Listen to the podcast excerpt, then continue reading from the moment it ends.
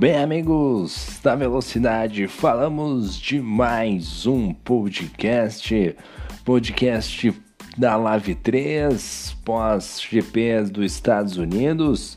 E hoje tivemos mais um dia de show, mais um dia de Leon Maltes mostrando sua força e vencendo a prova e encostando no Sputnik, hein, cara.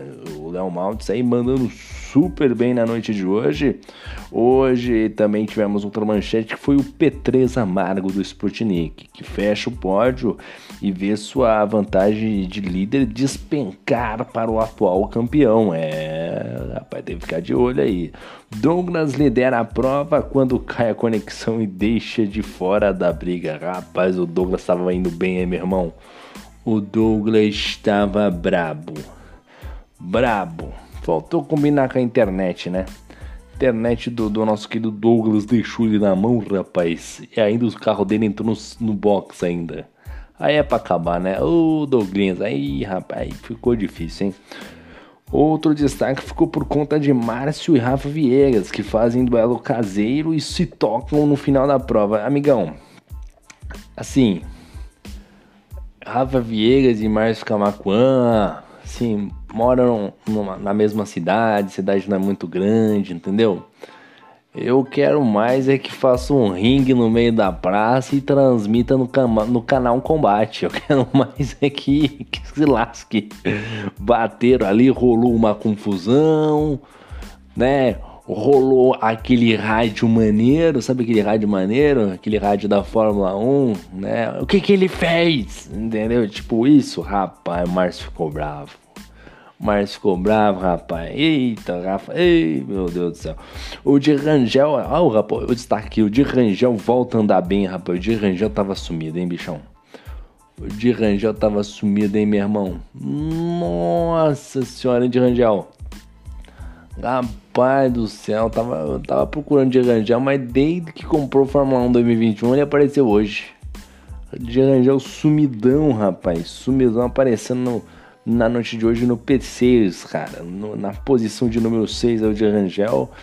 E caramba, hein, de Rangel. Pô, tá sumidão, hein, cara. O de Rangel aí deve estar tá trabalhando muito, hein, de Rangel. Sumido que só, hein, rapaz. Nossa, primeira corrida boa do de Rangel no ano. No ano. Meu Deus do céu, hein. No, no ano é brincadeira, foi muito. Mas nessa temporada do Fórmula 1 2021 foi ele, Rangel tá sumidaço, cara. Outro destaque foi o Vinícius, que fazia boa prova, mas o controle desliga sozinho e deixa ele na mão.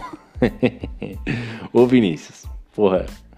Ô, cara, tem que colocar o controle para carregar, assim, de vez em quando é bom, entendeu? Pô, aí o Vinícius derruba nós tudo, né, rapaz?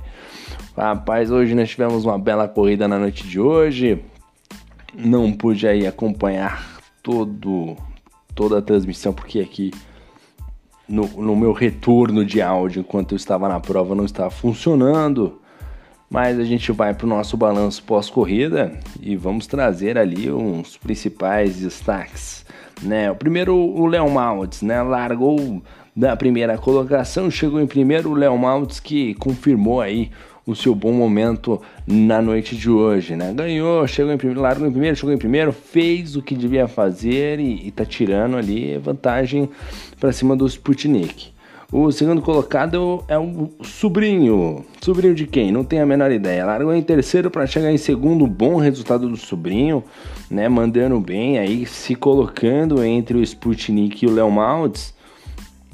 E, e, é uma diferença aí que pode, pode acarretar problemas para o Sputnik, né? né? Pode acarretar problemas aí, né? Essa diferencinha aí no final do campeonato pode fazer uma, uma certa, né?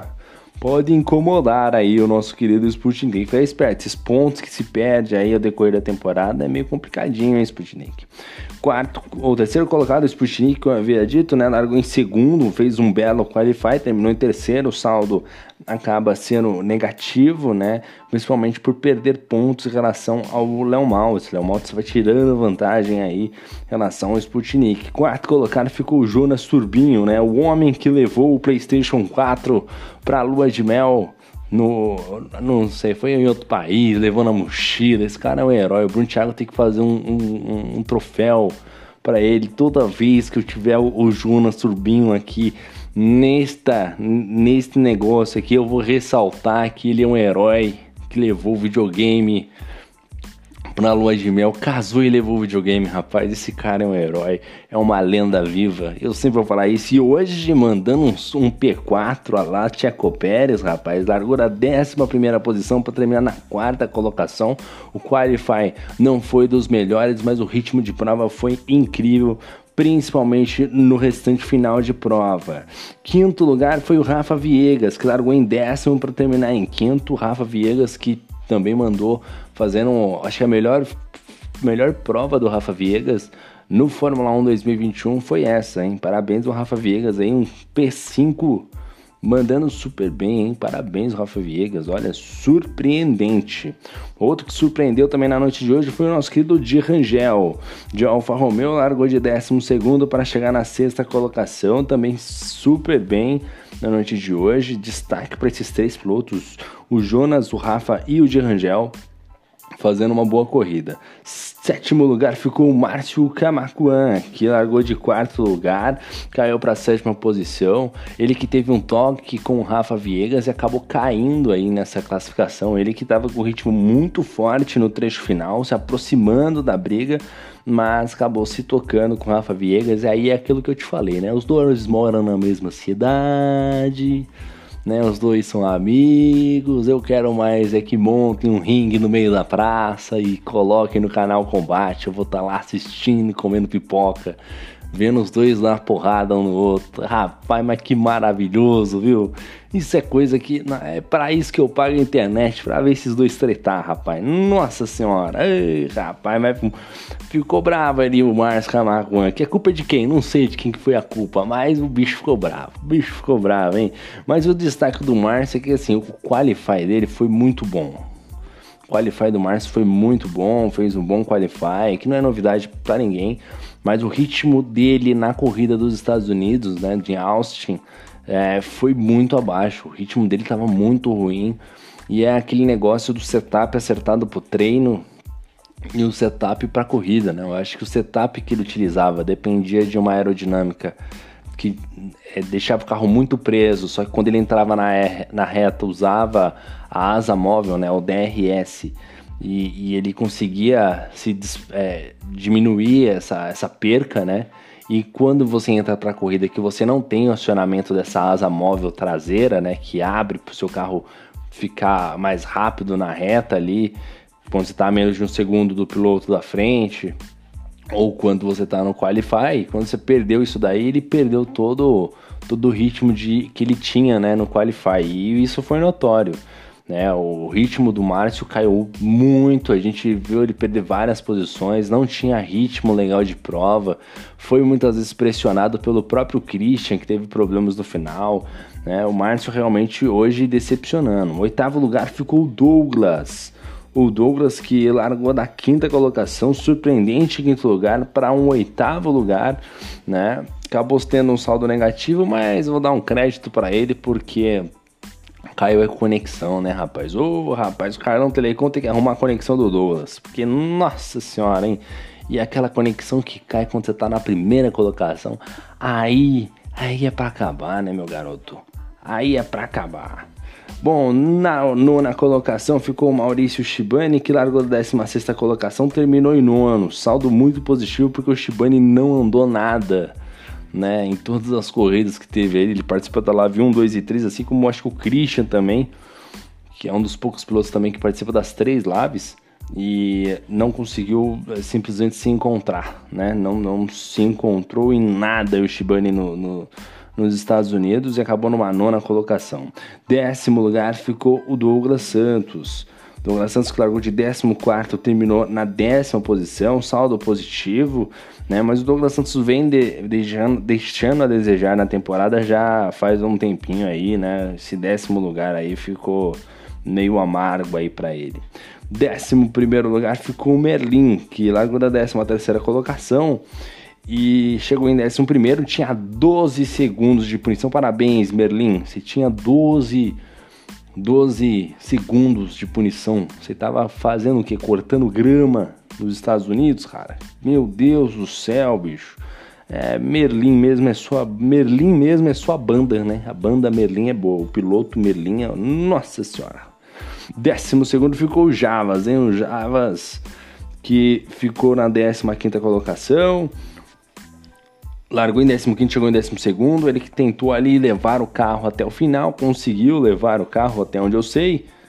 Isso mesmo, levou até o final acabou ficando na 12 colocação. Décimo terceiro ficou o Sam Christian, que destruiu o seu carro, assim como o Maicon e o Maicon, amigão.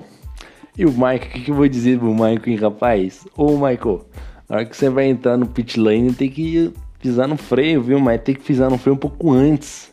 O, o Michael pensou que tava fazendo volta rápida no box. Acabou entrando ali com tudo, entrou no muro. Ô, Michael, aí eu vou te falar, hein? É um erro que acontece, né? A gente vê, vira e mexe, acontece na Fórmula 1. A gente vê alguém dando umas mancadas dessa, né? Lewis Hamilton na China. Teve outros casos aí, Pastor Maldonado na China também, ou foi na Espanha, não me lembro agora também. Teve outros casos especiais aí que eu não vou lembrar agora o nome de cabeça, mas teve também aí o Maicon fazendo essa cagadela que ele fez aí. Outro destaque ficou o Nicolas Faíscas, que em disputa acabou perdendo, batendo, né? Acabou na 15 colocação, largou em sexto, muito abaixo da expectativa. E o Nicolas, o Nicolas que é 880, ou ele vai para vitória ou ele vai para o muro. Né? O Nicolas aí é quase o Juan Pablo Montoya, né? O Nicolas aí, o Nicolas talvez nem conheça o Juan Pablo Montoya, né? Mas é um baita piloto aí. O 16 ficou o Vinícius, né? O nosso querido Vini largou em sétimo e o controle dele acabou a bateria. É bom colocar uma pilha Duracell, colocar uma bateria de carro, né, Vinícius? Pra ver se esse negócio fica até o final, né, cara? Que vacilo, hein? Que, que, que vacilo, cara. Que vacilo. Aí não pode, né, Vini?